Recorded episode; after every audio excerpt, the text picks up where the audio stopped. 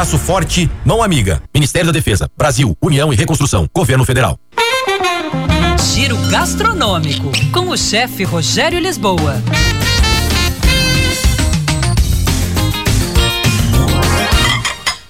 Olá, pessoal! Mato Grosso e Mato Grosso do Sul, dois estados em que a culinária tem como base os peixes encontrados nos rios que cortam o Pantanal.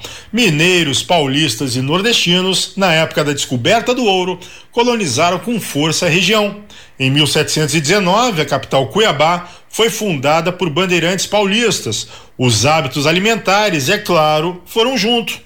Peixes como pacu, pintado, dourado, curimbatá e ainda caixara, jaú e matrinchã estão entre as mais de 200 espécies de peixes que fazem parte dos pratos regionais. Eu sei, são nomes bem diferentes mesmo.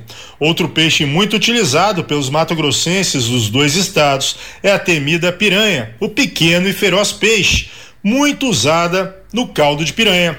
Um outro prato muito comum é a sopa paraguaia. Surgiu durante a Guerra do Paraguai, época em que os soldados tinham a necessidade de transportar alimentos que não estragassem fácil por causa do imenso calor. Entrava aí milho, queijo curado, cebola, ovos, com o passar dos anos, o prato ganhou outros ingredientes: tomate, pimenta do reino, outros temperos e tudo engrossado com farinha.